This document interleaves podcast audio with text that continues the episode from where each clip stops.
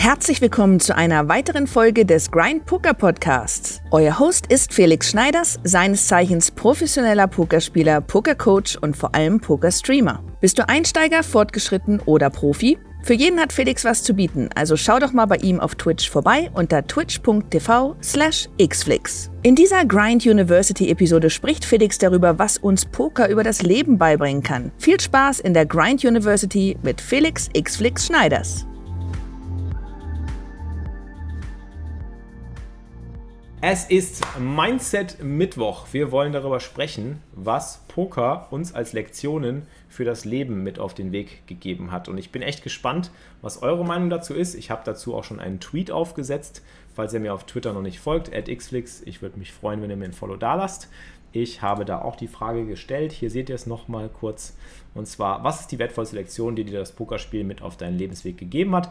Und es gab viele, viele Antworten, die wir gleich auf jeden Fall alle nochmal durchgehen werden. Und ich glaube, viele von euch haben auch ähm, viele Dinge genannt, die ich auch nennen würde. Ich fange am besten erstmal mit meinen wichtigsten Lektionen an, weil ich glaube, das ist vielleicht auch am interessantesten. Wenn ihr äh, hier den Kanal guckt, wollt ihr wahrscheinlich auch eher mal wissen, was hat der Flix durch das Pokerspiel überhaupt so gelernt.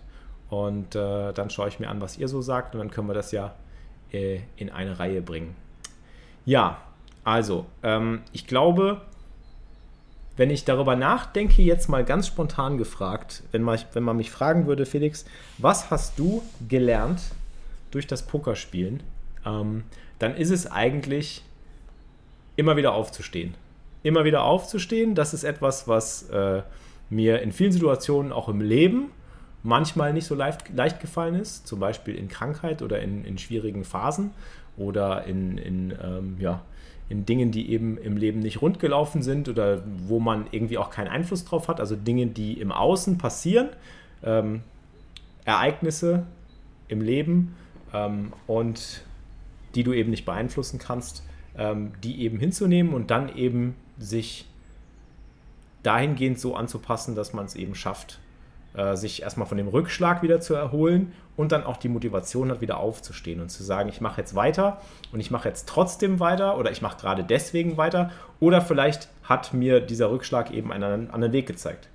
Also ich kann euch zu dem, zu dem als Beispiel kann ich nennen, damals, als ich 2000, ähm, ich glaube 4, 4 war es, genau, 2004 ähm, da hat, das war das Jahr, wo, wo, wo ich äh, diese, diese Krankheit, diesen Krankheitsschub zum ersten Mal hatte, wo ich dann wirklich auch so ein Jahr on and off im Krankenhaus war. Dazu habe ich auch eine ganze Podcast-Folge aufgenommen, da will ich jetzt nicht mehr großartig drauf eingehen. Aber das war eigentlich das Jahr, in dem ich mit Pokern angefangen habe. Also das hat mich zum Pokern geführt.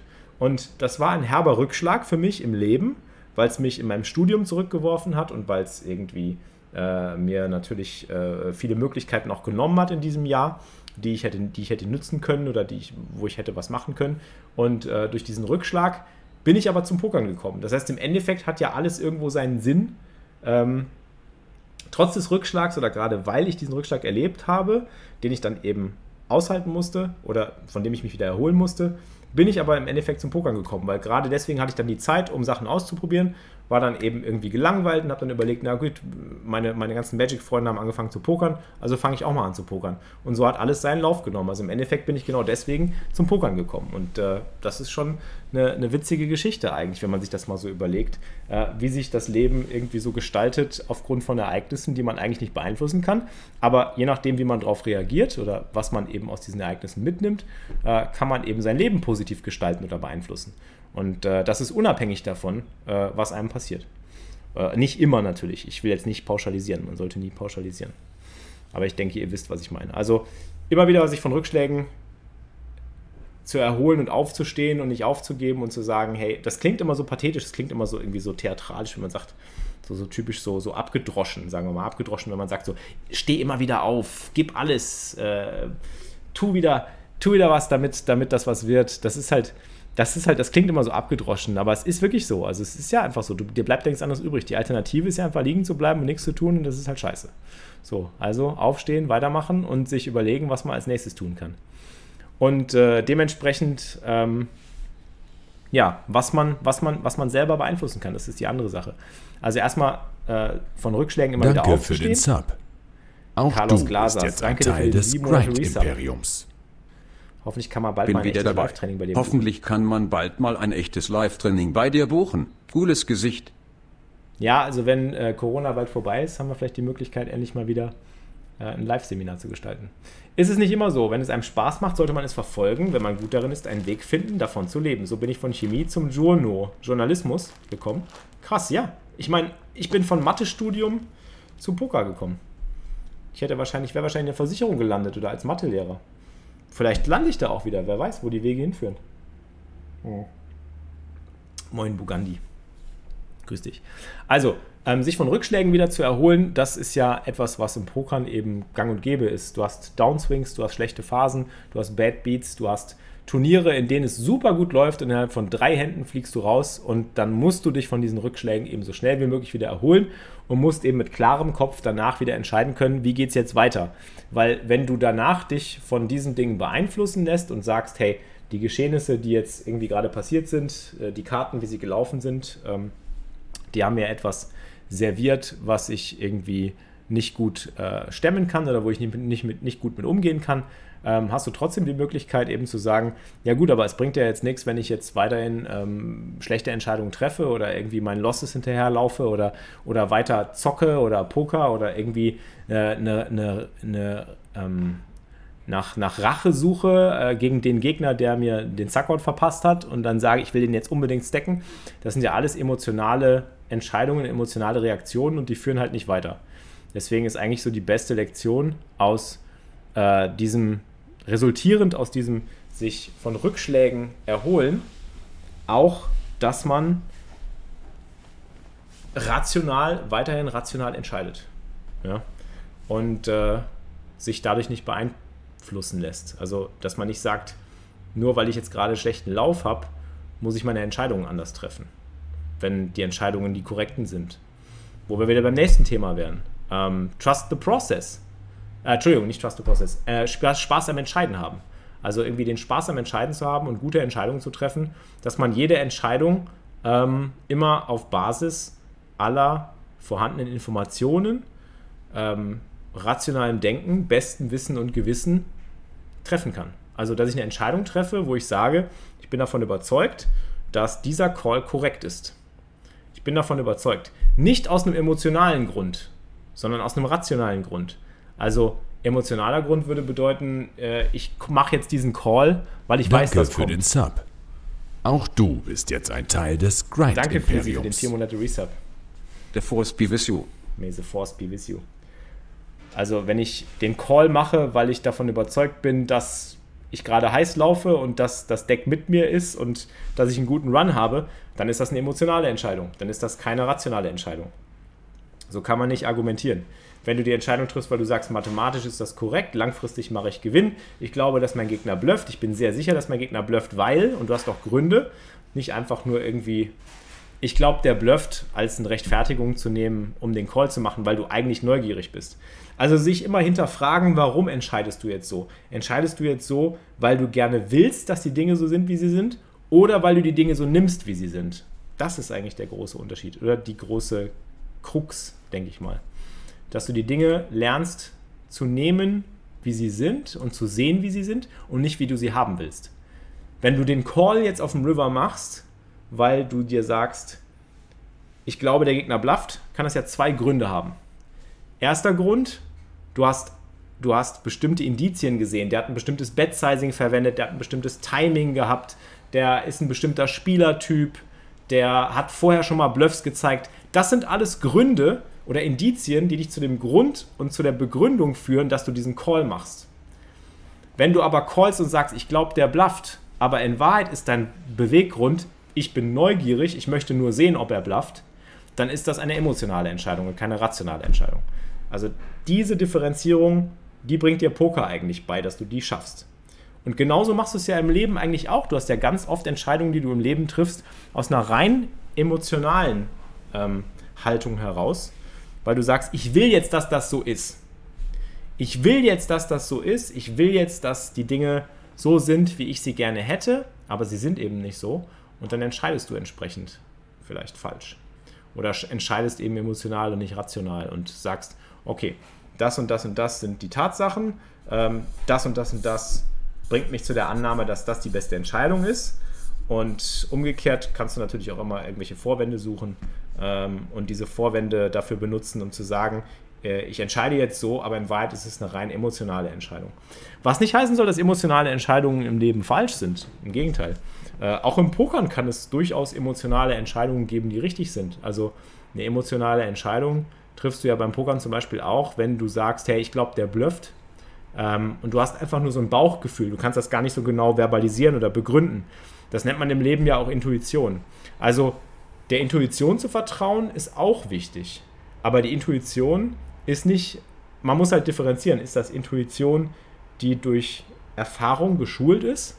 Oder ist das Intuition, die eigentlich eher emotionaler Natur ist, wo eine Emotion dahinter steht oder ein Bedürfnis? Ja. Sei jetzt, bring diese Frage als Podcast-Folge. Wird es auf jeden Fall als Podcast-Folge geben. Also, Bauchgefühl ist auch nicht immer daneben oder falsch. Im Gegenteil. Äh, Bauchgefühl kann, hat auch seine Daseinsberechtigung. Nur rational äh, zu entscheiden, ist auch nicht immer richtig. Gerade im Leben nicht. Also, wenn du dein ganzes Leben nur nach rationalen Entscheidungen gestaltest, dann wirst du bestimmt nicht glücklich. Weil die Emotion ist ja viel wichtiger. Ne? Was ist mit Liebe? Was ist mit, ähm, mit deinen Bedürfnissen? Was ist, äh, ja, was ist mit diesen Dingen? Die, die sind ja die Dinge, die dich im Leben glücklich machen im Endeffekt. Ähm, auch wenn rationale Entscheidungen wichtig sind, wenn rationale Beweggründe wichtig sind, damit das, was du tust, eben äh, ja irgendwo auch Hand und Fuß hat, stabil ist oder eben Sinn macht oder auch langfristig Bestand hat. Aber im Endeffekt äh, nur immer nach Ratio zu entscheiden im Leben ist ja auch nicht korrekt. Und genau dasselbe gilt eigentlich für Poker. Bauchgefühl ist unterbewusste Erinnerung. Richtig, genau. Das nennt man ja auch Intuition. Intuition ist ja im Endeffekt genau dadurch geschult. Okay, das ist auch so eine, so eine Lektion, die einem das, das Pokerspiel eigentlich beibringt. Also rational entscheiden ist gut, aber auch ähm, Raum für Raum für, sagen wir mal, Intuition zu lassen. Oder ja, die eigenen Bedürfnisse. Könnte man zum Beispiel auch damit vergleichen, dass jeder seinen eigenen Spielstil an den Pokertisch bringt.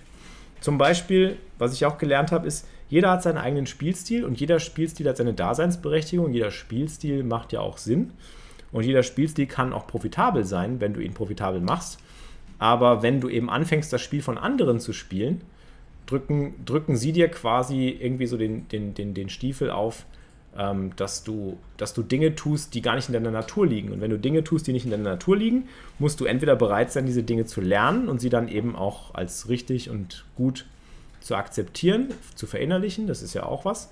Aber wenn du merkst, das geht dir, das widerstrebt dir und das ist auch nicht deiner, deiner Überzeugung entsprechend, ähm, dann äh, solltest du äh, dir wahrscheinlich irgendwo auch ähm, deine eigenen Herangehensweisen überlegen. Wie, wie im, im, Poker, wie im Leben, seine eigenen Gedanken machen, ist immer besser, als sich immer nur strikt an das zu halten, was einem die Mehrheit äh, diktiert.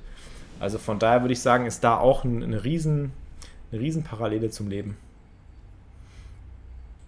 Jeder, der zum Beispiel sagt, ja, GTO, spielst GTO, spielst GTO, hier musst du eine Drittel Potbet machen, hier musst du auch balanced sein, da musst du auch mal das und das machen. Die Aces musst du auch mal slow playen, das musst du auch mal so und so machen die haben sicherlich ihre Berechtigung. Das ist gut und schön, das ist richtig, das ist korrekt und mathematisch fundiert. Aber in der entsprechenden Situation kann es sein, dass ganz andere Faktoren zum Tragen kommen und dass, das, äh, aus einer ganz, dass du aus einer ganz anderen Überzeugung gerade äh, handeln solltest, um profitabel zu sein oder um, um die bestmögliche Entscheidung zu treffen. Ähm, und dann bringt es dir nichts, wenn du auf die Masse hörst.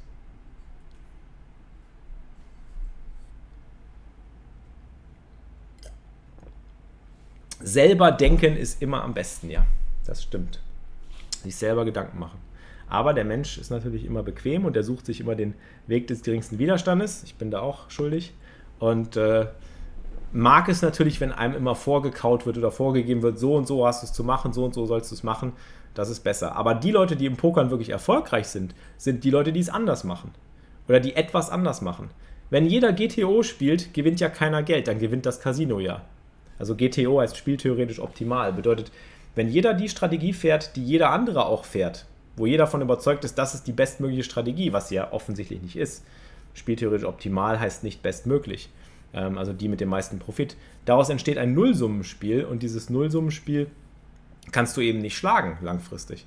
Also der Profit kommt eigentlich in der Hauptsache bei den Leuten, die etwas gezielt anders machen, weil sie äh, ja, weil sie etwas gefunden haben, was erfolgreich ist, wovon sie überzeugt sind.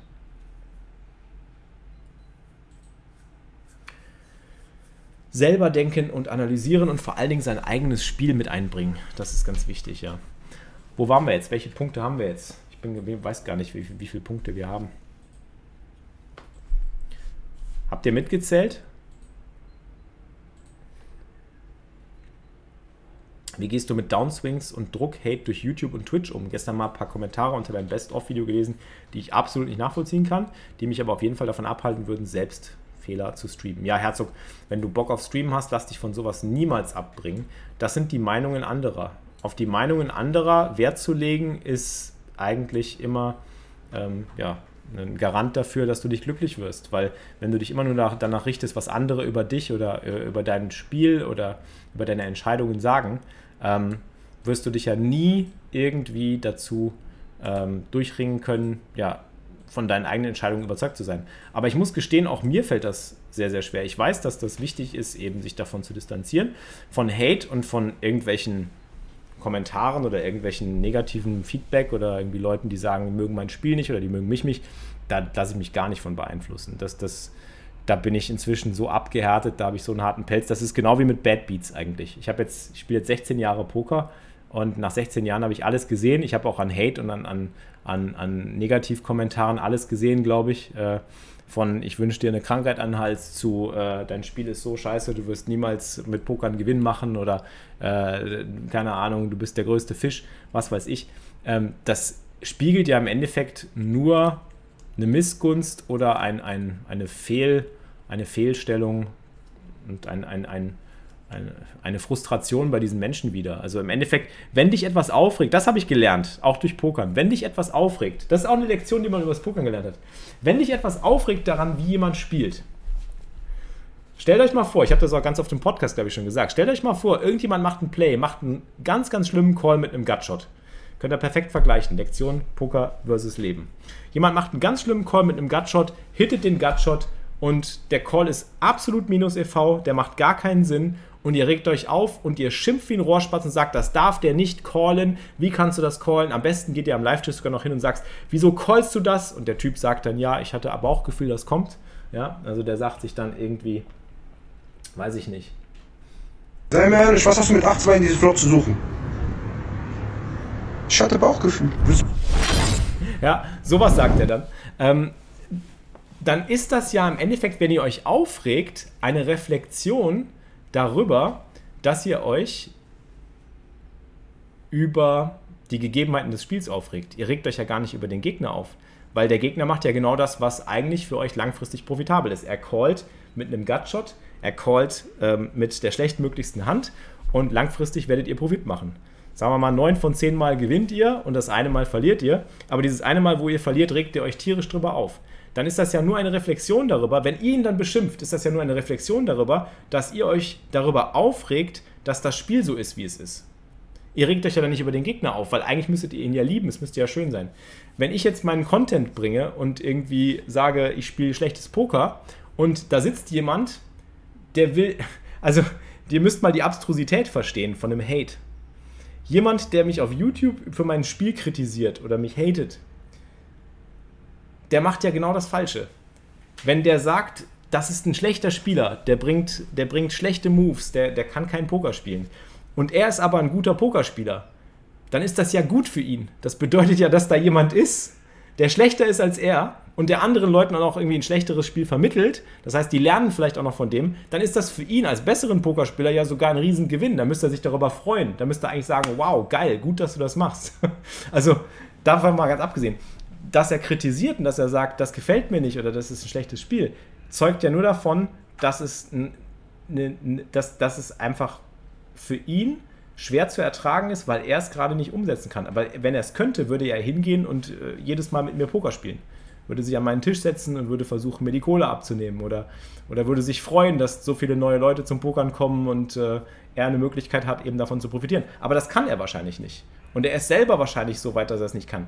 Oder er hat andere, andere Dinge, die eben bei ihm gerade nicht, nicht richtig laufen und er sagt, er missgönnt, ist einfach Missgunst oder was weiß ich, also für, für, für, für, für Gefolgschaft oder für, für, äh, für, weiß ich nicht, Reichweite. Er möchte auch gern was mit Reichweite aufbauen und hat darin keinen Erfolg und ähm, spiegelt das jetzt darüber wieder, dass er sagt, du kannst kein Poker spielen, du bist ein schlechter Pokerspieler. Weil er eigentlich vielleicht sagt, na, ich würde auch gern irgendwie eine Community haben oder also es sind ganz viele verschiedene Gründe und sobald man das mal versteht, hat man irgendwo auch, also eigentlich habe ich eher Mitleid. Es gab zum Beispiel mal ganz lange Zeit jemanden, oder den gibt es glaube ich immer noch, der jedes meiner YouTube-Videos immer sofort als erstes kommentiert. Und ich habe dann rausgefunden, dass das irgendwann so war, dass er das quasi immer jeden Samstag gemacht hat. Jeden Samstag, wenn ein Video am Freitag oder am Samstag hochgegangen ist, war der der Erste, der kommentiert hat. Und es war immer am Wochenende, wo irgendwie diese schlechten Kommentare darunter standen. Immer derselbe Typ. Und ich habe dann irgendwann einfach nur angefangen und habe gesagt, hey, ähm, du hast wahrscheinlich irgendwie einen schlechten Tag, irgendwie dir geht es vielleicht jetzt übers Wochenende nicht gut, keine Ahnung warum und was das für Gründe hat. So. Äh, keine Ahnung, ich glaube, wenn wir uns so im wahren Leben mal treffen würden, würden wir wahrscheinlich einen Kaffee trinken und lachen oder würdest mir mal davon erzählen oder was weiß ich. Also ich habe dann wirklich angefangen, da so ein bisschen Empathie für zu empfinden und zu sagen, hey, mein Gott, dem geht es wahrscheinlich gerade nicht gut. Weil der kommentiert irgendwie jeden Samstag, jedes Mal, wenn es Wochenende losgeht, kommentiert der negativ. Vielleicht ist irgendwas am Wochenende, was ihm übel aufstößt. Er hat gerade irgendwie Probleme oder was weiß ich. Und da kann man auch so ein bisschen Empathie für entwickeln, weil die, die kommen ja aus. Also ich kann mir andere, ich kann mir so, sowas kann man sich ja sonst gar nicht erklären. Das macht ja gar keinen Sinn. Ja. Äh, aber da muss man sich auch von distanzieren, denke ich. Also das habe ich halt bei, das habe ich was ähm, Hate angeht, genau wie mit dem Pokern, eigentlich über die Jahre trainiert. Es ist einfach, ist einfach Training, davon Distanz zu kriegen. Es ist einfach, es ist einfach du, du, du nimmst einfach Distanz. Und genauso habe ich Distanz zu Bad Beats. Es gibt ja auch immer wieder Leute, die irgendwie da, da, sich darüber wundern, wie gelassen ich sein kann, wenn ich aus dem Turnier rausfliege. Inzwischen überträgt sich das bei mir eben so, dass ich sage, wenn ich aus einem Turnier rausfliege, bin ich nicht traurig, weil ich das Turnier nicht gewonnen habe und weil ich irgendwie diese hohe Platzierung nicht erreichen kann oder weil ich jetzt irgendwie kein Geld gewinne oder weil ich im Minus bin, sondern was mich traurig macht, ist dann vielmehr, dass der Stream vorbei ist oder dass dieser Run vorbei ist, dass dieser Hype vorbei ist, dass der Spaß der Community irgendwie gerade irgendwie, dass ich die Community gerade irgendwie hängen lasse, weil das Entertainment jetzt eben irgendwie gerade aufhört. Das ist etwas, was mich dann viel mehr irgendwie ähm, affektiert als der Bad Beat. Der Bad Beat ist sowas, das habe ich mein ganzes Leben lang jetzt erlebt, also 16 Jahre lang. Ähm, und habe dann im Endeffekt äh, damit abgeschlossen. Das ist Teil des Spiels. Ähm, ja, genau wie im Leben, beste Lektion eigentlich. Äh, verlieren gehört zum Leben dazu, verlieren gehört zum Pokern dazu, muss man akzeptieren. Man kann nicht in jedem, in jedem Bereich erfolgreich sein, aber man kann seine Nische finden. Auch eine Lektion, im Pokern findest du ja auch deine Nische, indem du entsprechend dein Format findest, zum Beispiel. Es gibt ja so viele verschiedene Formate: MTTs, Spin and Goes, äh, Cash Games. Dann gibt es inzwischen, es gibt Grand Tour, es gibt neue Formate, Spin and Go Max, es gibt äh, Hyper Turbo Sit and Goes, es gibt Hyper Turbo Turniere. Ähm, jeder findet ja irgendwo auch was, was seinen Skills und seinem Mindset und seiner, seiner, ähm, seinem Interesse irgendwie äh, entspricht. Nicht nur beim Pokern, aber auch im Leben. So findest du halt immer deine Nische und kannst halt in deiner Nische auch erfolgreich sein, wenn du genügend Spaß dran hast. Ja, und da, da wären wir bei der größten Lektion eigentlich. Uh, trust the process ist so dieses, dieses typische, was ich eigentlich auch festgestellt habe. Das hat sich auch übertragen auf das, was ich mache hier auf Twitch zum Beispiel. Also uh, das, was ich auf Twitch mache, mache ich in der Hauptsache eben oder habe dann angefangen, weil ich Spaß daran entwickelt habe, Content zu kreieren, Leuten was beizubringen, Fragen zu beantworten, uh, für etwas, was ich brenne, irgendwie ja, ähm, Content zu machen. Und äh, da habe ich mich gar nicht drum geschert, was dabei rausgekommen ist, sondern ich habe einfach nur irgendwie Spaß gehabt, ein Video zu kreieren. Ich habe Spaß daran gehabt, einen Stream zu machen. Ich habe Spaß daran gehabt, zu pokern und Leuten daran, Leute daran teilhaben zu lassen. Und äh, diesen Spaß am Spiel, den hat man beim Pokern nicht oft. Äh, das ist das Problem. Man, der, der, wird oft, der wird oft so, ver, also es wird oft so verdüstert, finde ich, wenn, äh, wenn du halt schlecht läufst oder wenn du halt irgendwie keinen Gewinn machst. Klar will jeder irgendwo erfolgreich sein und Gewinne machen. Aber wenn man halt Spaß am Spiel und an dem, an dem Entscheiden, an der Findung der Entscheidung hat oder entwickelt, ist genau dasselbe wie Spaß an dem zu finden, was du machst. Also zum Beispiel eben nicht, dass du sagst, ich will jetzt ein großer Künstler werden, ich will jetzt ein riesengeil, ich will ein supergeiles Bild machen, was ich dann für 500.000 Euro verkaufe. Ist ja ungefähr dasselbe. Ja? Dann wirst du kein großartiges Bild schaffen, weil du gar nicht die kreative notwendige Energie hast, weil du schon über das Ergebnis nachdenkst. Du denkst jetzt schon an das Ergebnis, dass du sagst, ich will ein fettes Bild malen, damit ich dann irgendwann das für 500.000 Euro verkaufen kann. So. Aber du denkst nicht an das Bild. Du denkst nicht an die Kunst an sich. Und genau dasselbe ist beim Pokern. Beim Pokern geht es ja um die Kunst an sich, die Kunst des Pokerspielens, die Kunst des sich Anpassens, Strategien entwickeln, besser werden und so weiter. Ähm, und äh, wenn du eben dich mit der Kunst befasst, mit der Kunst selber, um der Kunst willen, nicht um des Ergebnisses willen, dann wird sich daraus auch oft etwas entwickeln, in meiner Erfahrung. Also so habe ich es zumindest immer festgestellt. Ähm ja, und währenddessen wäre vielleicht auch noch eine wichtige Lektion, da habe ich auch noch nicht drüber gesprochen, Einfluss zu nehmen auf das, was man wirklich beeinflussen kann und sich nicht darum zu scheren, was man nicht beeinflussen kann. Wie die Karten laufen, darüber, da, da, da hast du keinen Einfluss drauf. Äh, du kannst nur beeinflussen, wie du die Karten eben spielst. Ne? Du kannst nur beeinflussen, was du mit den Karten machst. Wenn du 7-2 Offsuit hast, musst du entscheiden, willst du damit jetzt bluffen? Ist das ein sinnvoller Bluff? Kriegst du das durch? Oder musst du die Hand folden? Wenn du Aces hast und der Gegner stellt dich all in auf dem 7, 8, 9, 10 Board, musst du entscheiden. Bist du jetzt in deine Aces verliebt, weil du emotional bist und sagst, ich habe Asse und ich habe verdient zu gewinnen, dann ist das eine rein emotionale Entscheidung und auch eine rein ähm, eine, ja, eine Entscheidung, die eigentlich darauf basiert, auf einem falschen Gerechtigkeitsempfinden, was es im Pokern eigentlich einfach nicht gibt. Und genauso im Leben. Leben ist nicht gerecht. Also was passiert, ist nicht gerecht. Man hinterfragt ja auch immer, ja, ist das gerecht? Weiß ich nicht. Dass, dass, ähm, dass das und das passiert, dass ein Ereignis passiert, dass Menschen sterben, dass, dass es Krankheiten gibt, dass es... Ähm, ist es gerecht? Fragt man sich ja immer. Genau das gleiche ist im Pokern. Ist es gerecht, dass du jetzt ein Bad Beat bekommst? Du hast Asse, du hast eigentlich 80% Gewinnchance. Ähm, aber die 20% sind eben 20%. Und wann dir deine 80% zustehen, das entscheidet der Zufall und die Statistik. Und äh, das Einzige, was du machen kannst, ist entscheiden entsprechend der Statistik und dem Gesetz der großen Zahlen. Also immer wieder mit Assen gute Entscheidungen zu treffen. Und dann irgendwann wirst du damit Profit machen. Nur weil jetzt deine Asse fünfmal verloren haben, äh, dir zu sagen, ähm, ja, das Leben oder das Pokerspiel ist ungerecht zu mir und ich bin das Opfer, ähm, so wirst du eben dann nicht weiterkommen. Und deswegen musst du halt Einfluss nehmen auf das, worauf du Einfluss nehmen kannst. Und das ist eben deine Strategie, also wie du mit den Assen spielst, ob du sie korrekt spielst. Dann eben auch zu gucken, dass du dich mit anderen darüber austauschst und zu schaust, kriege ich Feedback so, habe ich die Asse richtig gespielt, soll ich sie besser spielen, kann ich sie da folden, äh, muss ich dann noch eine Value-Bet machen und so weiter. Du kannst Einfluss nehmen auf, darauf, wie du deine Session planst. Du kannst Einfluss darauf nehmen, wie du dich ernährst vor dem Pokern oder nach dem Pokern. Du kannst Einfluss darauf nehmen, ob du Sport treibst zum Ausgleich, weil du den ganzen Tag am Schreibtisch sitzt oder am Pokertisch sitzt. Du kannst äh, Ausgleich mit Hobbys und sozialen Kontakten pflegen und dadurch eben deinen Kopf frisch halten. Das sind alles Sachen, die eben Einfluss auf dein Pokerspiel haben oder mit denen du Einfluss nehmen kannst. Du kannst aber nicht beeinflussen, wie du läufst. So. Und wenn du dann dich als Opfer siehst und sagst, ja, aber ähm, ich kann ja momentan nicht gewinnen, ähm, dann wirst du dich auch nicht mit den Gedanken darauf konzentrieren, worauf du Einfluss nimmst oder nehmen kannst.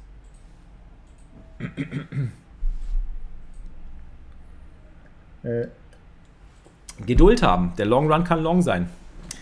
Das ist auch noch so eine Lektion. Das ist genau wie im, wie im Leben. Wenn du etwas aufbauen willst, genau wie beim Pokern, ähm, musst du Geduld haben. Und Geduld kann wirklich lange sein. Also jetzt zu sagen, oh, ich will jetzt ein Business aufbauen und äh, ich will das möglichst schnell schaffen. Zack, zack, zack, zack, zack. Ähm, es kann, du, du hast keinen Einfluss darauf, wie dein Business ankommt. Du kannst ja nur eben gute Entscheidungen treffen und sagen, ich mache das und das, das denke ich ist gut. Ich suche mir Feedback, ich suche mir Leute, ich suche mir Mentoren, ich suche mir Coaches, ich suche mir Input äh, und du, du, baust etwas auf, genau wie beim Pokerspiel, du baust dein Pokerspiel auf. Ähm, wann du damit Erfolg haben wirst, steht in den Sternen, selbst wenn du die richtigen Entscheidungen triffst. Es kann ja sein, dass dein Business, was du jetzt entwickeln willst im Leben oder, oder auch äh, das, was du anstrebst, gerade irgendwie eben gerade nicht im Trend liegt und dadurch dadurch hast du eben keine Möglichkeit zu starten. Aber dann irgendwie ein halbes Jahr später oder anderthalb Jahre später kommt der Trend auf. Und wenn du dann immer noch da bist, dann nimmst du Fahrt auf. Ja? Wenn du aber nach einem oder anderthalb Jahren aufgibst, genau wie beim Pokern, wenn du sagst, hey, hm, ich habe jetzt 100 Mal mit Assen verloren, ich gebe jetzt auf, ähm, danach hättest du, aber, hättest du aber 400 Mal gewonnen mit Assen. Aber du hast dann aufgegeben, genau an dem Punkt. Das ist, finde ich, immer das Schlimme. Das ist immer so das, was ich, glaube ich, dann bereuen würde, im Leben wie im Pokern. Da habe ich mir immer Gedanken darüber gemacht. Wenn du irgendwann, also wenn du von deinem Spiel überzeugt bist, wenn du von dem, was du tust, überzeugt bist, weil du Spaß dran hast, weil du dich darum kümmerst, worauf du Einfluss nehmen kannst und so weiter. Ähm, wenn du dann den Punkt erreichst, wo du denkst, ähm, ja, jetzt gebe ich aber auf, jetzt habe ich irgendwie keinen Erfolg. Also, jetzt, keine Ahnung, die Benko stagniert jetzt seit einem halben Jahr. Ähm, und genau das ist der Punkt, an dem eigentlich die Varianz vielleicht dann für dich äh, gekommen wäre oder durchgestartet wäre. Und dann wirst du gar nicht mehr miterleben, wie das alles funktioniert. Genau wie im wahren Leben. Irgendwie, wenn du halt mit irgendwas anfangen willst, ein Business oder was weiß ich, und dann ist, bist du halt gerade nicht im Trend, aber ein halbes Jahr oder ein Jahr später kommt der Trend und zack, könntest du loslegen. Und könntest du durchstarten. Äh, noch eine Lektion, die ich auch noch ansprechen wollte, war äh, Verständnis zeigen. Das ist auch was, was ich gelernt habe durchs Pokerspiel. Also nicht urteilen darüber, wie andere Leute sich verhalten, und nicht verurteilen, was andere Leute tun. Zum Beispiel der Typ, der den Gutshot callt hier, ja. Ihr wisst gerade eben, ne, ich habe es gerade nochmal gesagt. Sei mir ehrlich, was hast du mit 8 2 in diese Flop zu suchen? Ich hatte Bauchgefühl. Willst du mich verarschen? Siehst du nicht das aus Königli? Ja, also jemand, der, der irgendwie mit Gutshot callt, weil er Bauchgefühl hat, eben Verständnis zu zeigen und nicht zu urteilen über den, sondern zu sagen, hey, der hat auch seine Legitimation, der hat halt so entschieden. Ist halt sein Ding, seine Entscheidung. Ist ja nicht dein Bier. Er kann ja mit seinem Geld machen, was er will. Ähm, und sobald du eben anfängst, dagegen zu diskriminieren oder zu pauschalisieren, zu sagen, ja, der ist immer schlecht, der spielt immer schlecht, machst du ja einen Riesenfehler. Wenn ich jetzt sage, der Typ callt immer mit Gutshot und ich pauschalisiere das und ich sage, ja, der callt immer mit Gutshot. Und irgendwann hat er sich aber angepasst und hat sein Spiel verbessert und dann hast du es nicht mitbekommen, hast du ihn quasi verurteilt, hast quasi pauschalisiert und äh, hast auch irgendwo äh, dich nicht entsprechend angepasst und, und verpasst halt äh, die Möglichkeit äh, und, und, und entscheidest halt falsch. Ja. Also nicht, nicht urteilen, sondern die Dinge so nehmen, wie sie sind. Das ist im Pokern auch wichtig. Jetzt soll ich jetzt bayerisch, soll ich das Seminar auf bayerisch machen, Krit, mit 5000 Kroko-Points. Können wir mal probieren. Ja, und vor allen Dingen ganz wichtig auch vom Verhalten der anderen lernen. Selbst wenn es jemand ist, der in euren Augen einen Fehler macht, kannst du ja auch lernen. Du kannst lernen, dass du diesen Fehler selber nicht machst. Du kannst lernen, dass du bei diesen Spielertypen diesen Fehler vielleicht ausnutzen kannst oder dass es, dass es auch etwas ist, was für dich funktioniert. Ähm, ja, und du kannst eben auch von besseren Spielern lernen, wenn du immer erst verurteilst, ja, was macht der da? Äh, das macht doch gar keinen Sinn. Bisher, also du spielst, sagen wir mal, du spielst gegen einen super starken Gegner und der super starke Gegner macht irgendwas, was du nicht kennst. So, du denkst halt so, der spielt ja GTO und bei GTO ist das jetzt hier so, dass man da Half-Pot betten, dass man da ein Drittel-Pot betten sollte. Und der macht aber auf einmal eine Overbet. Und du urteilst erstmal, das ist schlecht. Das kennen, glaube ich, ganz viele Profispieler. Man urteilt, ja, das ist ganz schlecht. Und dann hinterher versteht man, ah nee, das war eigentlich voll gut. Und äh, da könnte ich jetzt von lernen, weil wenn ich das nächste Mal in einer ähnlichen Situation bin, könnte ich vielleicht auch mal eine Overbet probieren. Und vielleicht hilft die mir in dem, dem Spot. Also eben nicht immer verurteilend zu sein, sondern eben zu gucken, dass man von anderen lernt. Ähm, und dann eben sein Spiel anpassen. Und nicht nur sein Spiel, sondern auch sein Verhalten anpassen. Lernen und anpassen. Ja. Ein letzter Punkt, den ich noch aufgeschrieben habe auf meiner Liste, ist Dankbarkeit. Ist auch im Pokern wichtig. Also Dankbarkeit im übertragenen Sinne ähm, dafür, dass man zum Beispiel bestimmte Dinge schon erreicht hat. Also wenn man einen Downswing durchlebt, ist mir ganz oft bewusst geworden, oder habe ich mir ganz oft bewusst gemacht, naja, aber ich habe ja schon so viel aufgebaut. Ich kann mir darauf zurückgucken, was ich schon erreicht habe. Also was für Turniere ich schon gewonnen habe. Bahamas 70k, äh, ähm, W-Cube letztes Jahr 12k, ähm, Stadium Series Final Table 6K. Die großen Scores nicht aus den Augen zu verlieren. Und die Bankroll ist immer stetig gestiegen. Ich konnte immer was auscashen die ganze Zeit. Also die Bankroll ist immer gewachsen, die wir im Stream haben. Und trotzdem sehe ich oder seht ihr auch ganz oft hier im Stream, wenn ihr reinkommt, der Bankroll ist immer, immer, immer noch um die 20, 22, 23k. Und dann fragt man sich natürlich, ja, da stagniert es ja die ganze Zeit, da passiert ja nichts. Aber wenn man mal zurückblickt, ist ja voll viel passiert. Ich habe eben auch vieles ausgezahlt. Ne? Und äh, man, man vergisst das halt schnell. Und dann sieht nur diese Stagnation, diesen Moment, diese Momentaufnahme. Und da einfach Dankbarkeit zu entwickeln für Dinge, die schon passiert sind und zurückzublicken, zu reflektieren, hey, da war aber so viel, da ist so viel passiert. Wir haben die größten, krassesten Erlebnisse schon gehabt. Und äh, es waren einfach äh, tolle Scores und, und große Erfolge. Ähm, die sieht man dann in dem Moment nicht so. Also deswegen das auch im Leben. Ähm, zurückzublicken und zu sagen, hey, das war toll, das sind tolle, tolle Sachen, die ich da erlebt habe, tolle Sachen, die ähm, passiert sind und die, äh, die mich nach vorne gebracht haben oder die uns nach vorne gebracht haben. So, jetzt habe ich überhaupt nicht mehr in den Chat geguckt. Ich war schon wieder nur mit mir selbst beschäftigt hier die ganze Zeit. Das ist auch was. Nur mit sich selbst beschäftigt sein ist ganz schlecht, auch beim Pokern. Sondern immer auch darauf schauen, was die anderen machen und sich daran anpassen. Und äh, ja, Das ist auch eine Lektion, die man fürs Leben lernt. Nicht immer nur auf sich selber schauen mit den Scheuklappen. so, jetzt gehe ich mal durch den Chat durch. Ich habe den Chat noch gar nicht beachtet. Wo sind wir denn hier? Harter Pelz. Wir waren bei dem YouTube-Negativ-Feedback, ne?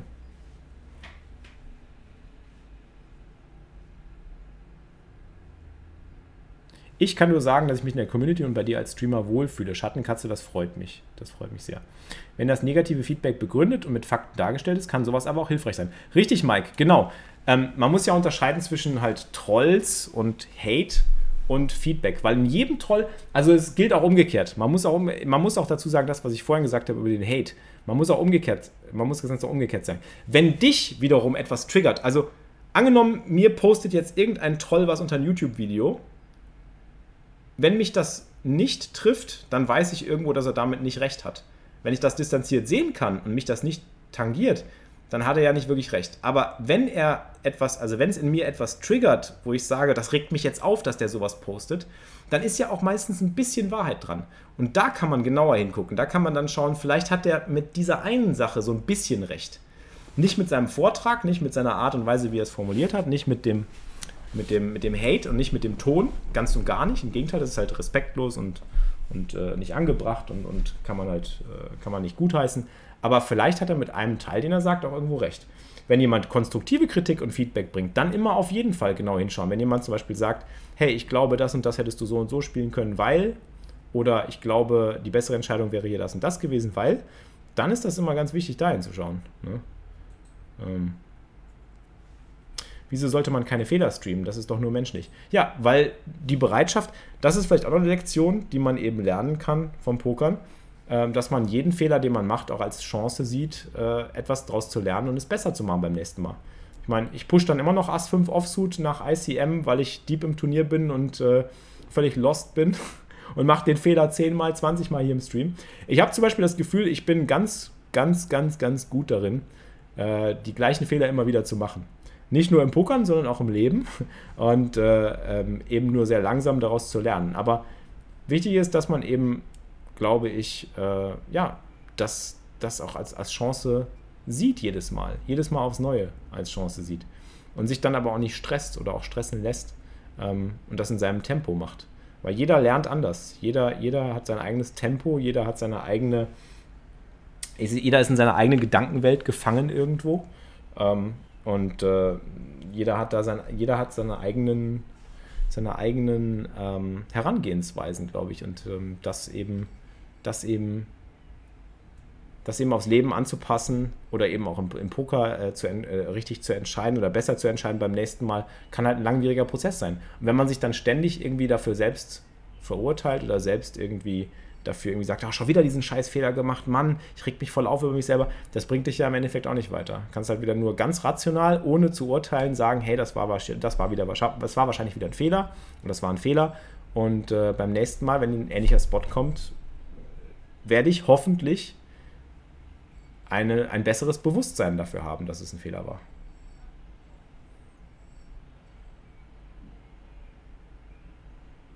Geiler Talk, richtig gut. Weiter so. Freut mich Tomitius. Erzähl das mal Phil Helmes. Ja, Phil Helmes ist ja auch mehr eine Figur, ne? Charakter. Du hast aber immer all das Glück dieser Welt, Silver Pokerfox. Natürlich. Natürlich. Ich bin ja auch Team Pro. Ich kann ja bei PokerStars anrufen. Bankroll Management ist der Key. Ist einer der Keys. Ist nicht der Key, aber es ist einer der großen Keys, ja. Und das gilt natürlich fürs Leben auch. Im Leben müsst ihr eure Bankroll auch gut managen. ist so. Erst wenn man selber mal in eine Pfütze getreten ist, lacht man über andere, denen das passiert. Lacht man über andere, denen das passiert? Ich dachte mal umgekehrt. Lacht man nicht mehr über andere, denen das passiert. Kalendereintrag. Samstag, Felix trollen. Genau, ab sofort jeden Samstag auf YouTube haten. Dann gibt es im Gegenzug auch wieder gute Momente und das Lob, das stimmt. Fühle ich. Der Stream kann ruhig weitergehen. Es gibt so viele Stadtler- und Waldorf-Poker-Typen. Zu jeder Hand ein Kommentar. You think you know, but you have no idea.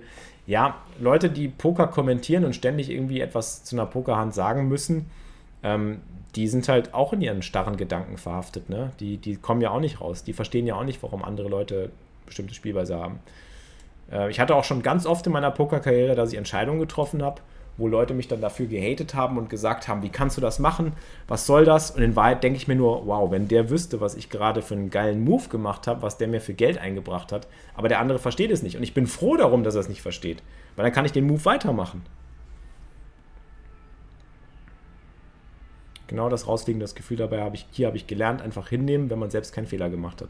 Und selbst wenn du nur dabei gelernt hast, ruhig zu bleiben, oder sagen wir mal so, wenn du bei jedem Bad Beat ein bisschen ruhiger wirst, den du kriegst, und bei jedem Bastard ein bisschen ruhiger werden kannst, dann ist ja schon viel gewonnen. Du musst dich ja gar nicht irgendwie davor verurteilen, dass du sagst, boah, ich krieg mich schon wieder tierisch auf, jetzt schon wieder die Maus aus dem Fenster geflogen.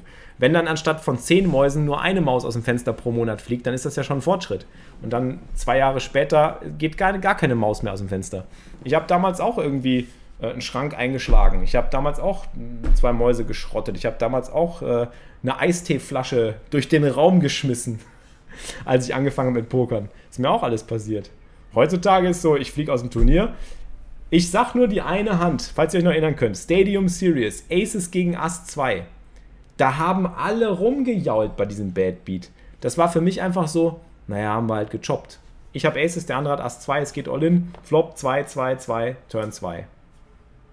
Chop. Da haben sich alle aufgeregt. Da haben sich aufgeregt. Und haben gesagt, wie kannst du da so ruhig bleiben? Und ich habe einfach weitergespielt. Ich, ich saß am Final Table. Ich musste ja die nächste Entscheidung auch wieder. Dann kam die nächste Entscheidung, ging es dann mit Ace Queen All in. Ja. Da musste ich auch eine gute Entscheidung treffen. Wenn ich da mich drüber aufgeregt hätte, da ging es um, um, weiß ich nicht, ich glaube 30k for First. Stadium Series war das. Oder Ass, genau, gegen Ass 10, nicht gegen Ass 2. Entschuldigung, Ass 10, richtig. Entschuldigung, sonst wäre sonst wär Fünfling gewesen. genau, Heiko. Der gute alte Fünfling beim Poker mit Ass 2. Aber der Chat ist ausgerastet. Wie kannst du da so ruhig bleiben? Wie kann das sein? Aber ich musste. Es ging um viel Kohle, es ging um gute Entscheidungen. Ich habe alles richtig gemacht an diesem Final Table. Ich bin stolz auf mein Spiel. Ich bin happy, dass ich so weit gekommen bin. Ja.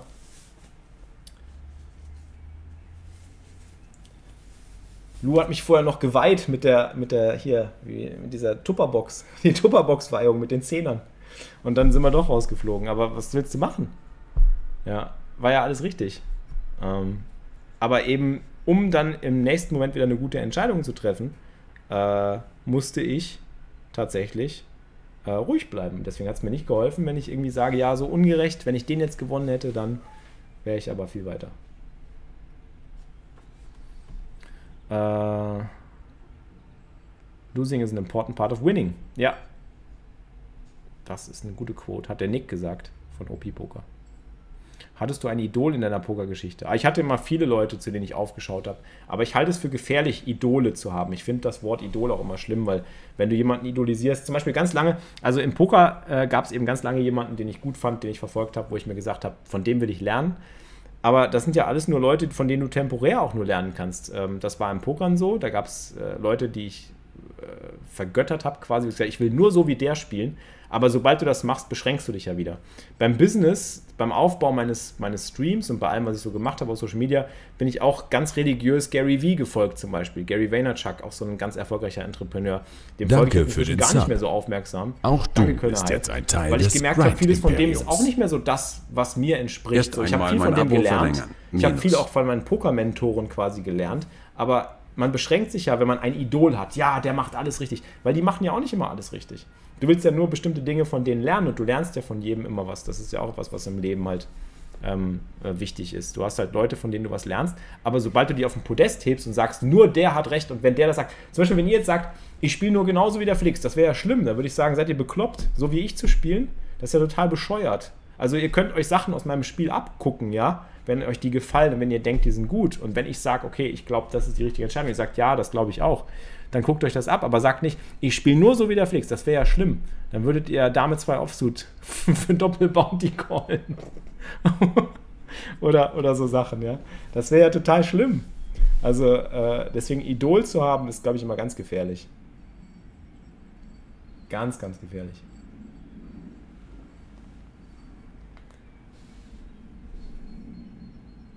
Rage Player, wenn du eine Hand zur Analyse hast, kannst du die bei, bei mir im Discord im Handanalysebereich posten als Subscriber.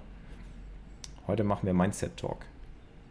Du bist der Hammer. Kreislauf der Freude. Der gute alte Kreislauf der Freude. Das ist auch etwas, ja. Das habe ich hier im Stream gelernt. Wenn man was gewinnt, gibt man was zurück. Dann gibt derjenige, der was gewinnt, wieder was zurück und wieder was zurück. Und dann hast du einen Kreislauf. Genau. Karma- oder Freude-Kreislauf. Ich feiere dich, dass du dein Pokerleben auf Twitch mit uns teilst. Ehre in den Chat. Danke, MJ. Freut mich. Ja, also ich mache ja nur das. Ich mache immer, also ich habe irgendwie meine, meine, meine, ähm, mein Mantra ist im Endeffekt immer dem zu folgen, was mir Spaß macht. So. Da bin ich irgendwo so ein bisschen noch ein Kind aber auch das will man sich eigentlich immer erhalten. Ich finde, irgendwie ist es halt wichtig, sich äh, das innere Spielkind zu erhalten. Und das auch beim Pokern. Das kann eigentlich auch im Pokern helfen. Weil im Pokern wirst du ja kreativer oder besser, wenn du eben Spaß daran hast, wie du spielst oder dass du spielst. Dank dir habe ich sehen können, dass es nicht nur bei mir so läuft. Ja, dann bin ich auch froh, dass ich da helfen kann. Wie findest du den richtigen Moment vom Cash-Tisch aufzustehen? Setzt du dir vorher ein Zeitlimit oder ein Limit an Chips? Äh, das sind verschiedene Punkte. Erstmal, ob mein Mindset noch frisch ist, äh, ob ich noch motiviert bin. Ganz wichtig ist eigentlich die, die, die Lustfrage zu stellen. Habe ich noch Bock gerade zu spielen? Oder will ich eigentlich was anderes machen? Also um es meinen eigenen Bedürfnissen auszudrücken. Weil wenn du selber schon keinen Bock mehr hast, weil du gerade so fünf Bad Beats am Stück bekommen hast, dann wirst du auch keine guten Entscheidungen mehr treffen. Also stell dir einfach nur die Frage, hast du überhaupt noch Bock gerade zu spielen? So, oder spielst du nur, weil du denkst, du musst? Poker kann gleichermaßen gerecht wie ungerecht sein. Poker und auch Wahrscheinlichkeit und Statistik kennen keine Gerechtigkeit. Ähm, nur weil ihr jetzt äh, fünfmal mit Assen verloren habt, heißt das nicht, dass ihr die nächsten, ähm, die nächsten 15 Male gewinnt. 25 Male? 15, 20 Male? Die nächsten 20 Male gewinnt. Ihr könnt auch nochmal 10 Mal verlieren und dann noch 20 Mal und dann erst wieder mal gewinnen mit Assen. Gibt es überhaupt ein wirklich gutes oder schlechtes Spiel? Gut oder schlecht ist ja auch wieder nur ein Urteil. Ist ja auch wieder ein Urteil. Es gibt halt situationsbezogenes Spiel. Ne? Du kannst halt nie irgendwie urteilen, ist das gutes oder schlechtes Spiel. Du kannst im Kontext sagen, das ist gut. Wenn du den Kontext kennst, kannst du sagen, das ist gutes Spiel. Wenn du den Kontext nicht kennst, kannst du nicht sagen, das ist gutes Spiel. Jemand overbettet auf einem 8, 9, 7, 2 Herz Flop. Du kennst deine Hand nicht. Oder nee, 8, 9, 7, 2 Herz, er hat Aces. Er overbettet den Flop. Du sagst, das ist schlechtes Spiel. Wieso? Er hat gegen den Gegner gespielt, der bereit ist, jede Bet zu zahlen. Warum soll er da nicht overbetten? So. Also wenn du den Kontext kennst, kann etwas gut sein. Wenn du den Kontext nicht kennst, kannst du nicht urteilen. Aber alle urteilen immer darüber und sagen, das ist gut, das ist schlecht. So, der macht eine Overbet auf dem Board, das ist voll schlecht. Der macht eine zu kleine 3-Bet, das ist voll schlecht. Ja, aber in Wahrheit hat er sich eine Strategie überlegt, die gegen diesen Gegnertypen halt mit einer kleinen 3-Bet am besten funktioniert. Okay, dann macht Sinn.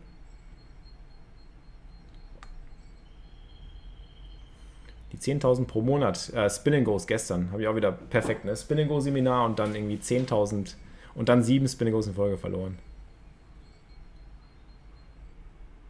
Das ist Max ein Bad Beat gut abschütteln. Das ist gut. Weiter so. Ich wollte Ritterrüstungsbauer werden. Nachfrage war aber nicht so groß. Oh, ich glaube schon, dass du da Nachfrage zu hast. Ich würde auf jeden ich würde eine Mandalorian-Rüstung bei dir kaufen. Poker ist Fleißarbeit. Man merkt relativ schnell, dass man nicht damit das schnelle Geld machen kann. Ja, das ist die große Gefahr, aber das ist ja im Leben genauso. Du kannst nie, das schnelle Geld ist eigentlich immer, das schnelle Geld kommt nur mit Dingen, die nicht ganz sauber sind eigentlich. Oft.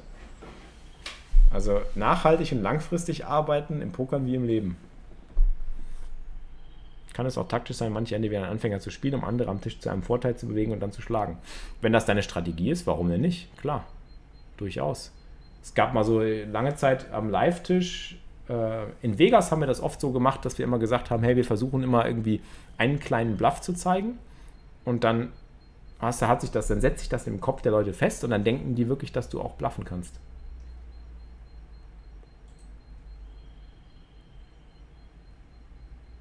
Gott, ey, ich komme gar nicht mehr hinterher. So viele Kommentare im Chat. Schneemann haut 100 Bits raus. Dankeschön. Hallo Tanika, grüß dich.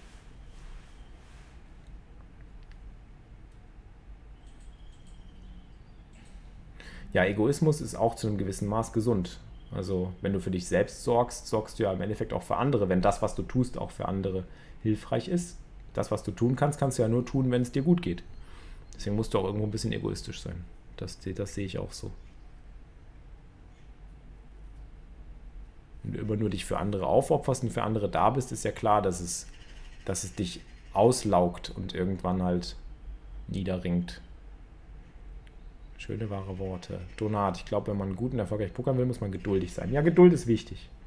Geduld ist eine Tugend. Sogar Topspieler spielen nicht jeden Spot perfekt. So sieht's aus. Ja, dass es bei PokerStars kein Spielgeld mehr gibt, ist eben der Gesetzgebung geschuldet. Ich hoffe, dass das bald besser wird. Eistee, ja, Lucia, ich habe äh, damals tatsächlich. Vielleicht sollte ich echt. Das hast du ja auch mal gesagt, ich sollte vielleicht einfach wieder anfangen, zuckerhaltige Getränke zu trinken. Dann werde ich wahrscheinlich wieder fetter. Ich will ja gerade richtig zulegen, so ich will ein bisschen mehr. Damals habe ich Eistee getrunken, ey. Morgens nach dem Aufstehen. Immer so eine ganze Flasche. Jetzt soll ich damit wieder anfangen. Kölner Ei, danke für den 34 Monate Resub. Hi Daltons, grüß dich. Geht doch gar nicht, wie du zu spielen. Wer hat deine Bankroll? Ach. Ist ja egal. Es geht ja nicht, nicht, nicht um Bankroll, um die Spielweise. Coach Pop sagt, Dame 2 hat Kings ausgesagt gestern bei Tonka.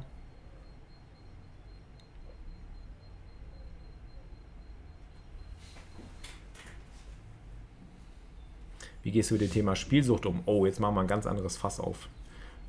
Wir wollen ja noch Hot 109 spielen. Also eine Spielsucht habe ich bei mir selber, habe ich auch auf die Frage, ich habe mir auch auf die Frage gestellt, äh, ob ich tatsächlich irgendwo auch spielsüchtig bin zu diesem Teil. Und ähm, ich glaube, eine Sucht, also eine Sucht ist es ja immer erst dann, wenn es ungesund für dich, für dich selber wird. Wenn du da damit eben Schaden dir selbst zufügst oder anderen zufügst, dann ist die Sucht ja irgendwo, dann ist ja per Definition eine Sucht auch irgendwo eine Sucht. Also es, äh, es muss ja etwas schädlich sein. Ich glaube, es gibt auch Süchte, die in irgendeiner Form, ja, ich glaube, langfristig wird sowas immer ungesund. Also ich merke jetzt zum Beispiel auch, dass die viele Streamereien, dass viele Pokern auch seinen Zoll bei mir ähm, dass ich meinen Zoll zahlen muss.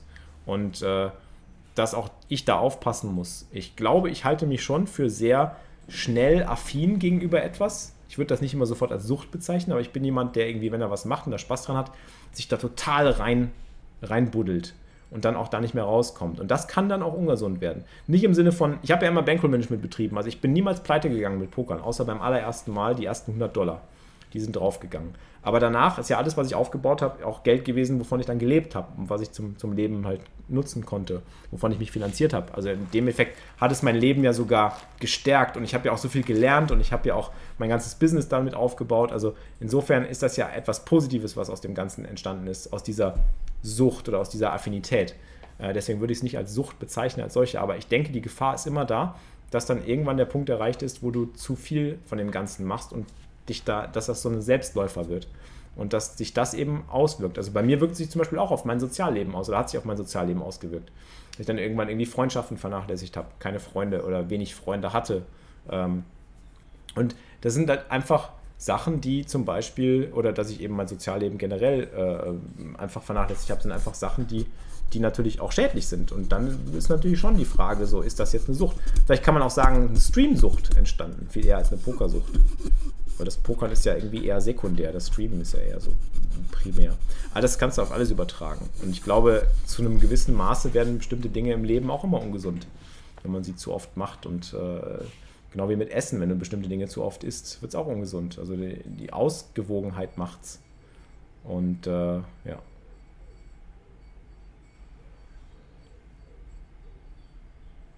Was, du hast den Chat auf ein völlig anderes Thema als ich gestoßen.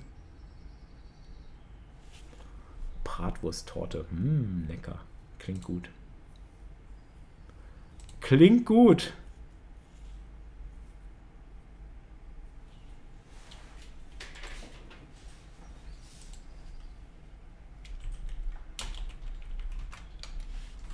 Mmh.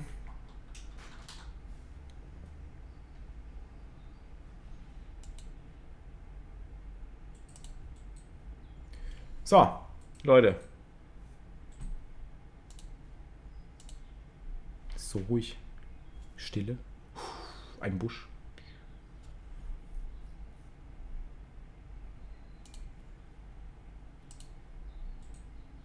Awkward Silence.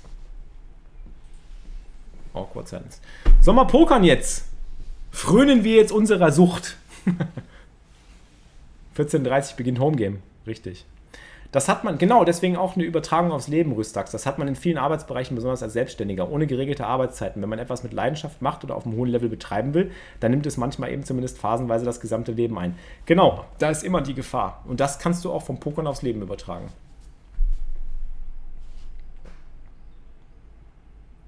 Kann man ein bisschen was von dem Talk in einen Pausenclip packen, Jeans? Ja, ich denke schon. Ich glaube, wir werden da auch wieder ein YouTube-Video draus machen.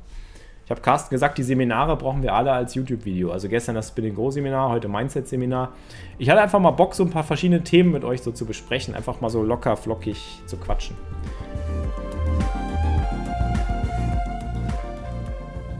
Das war's mit der heutigen Podcast-Folge, präsentiert und gesponsert von PokerStars, der größten Pokerschule der Welt. Weitere Sponsoren von Felix sind Much Better und DTO Poker Trainer. Much Better ist eine appbasierte E-Wallet für kostenloses Zahlen, auch auf PokerStars. Meldet euch an unter muchbetter.com/flix. Bei DTO bekommt ihr 20% Rabatt mit dem Code GRIND20, G R N D 20. Viel Erfolg an den Tischen und bis zum nächsten Mal.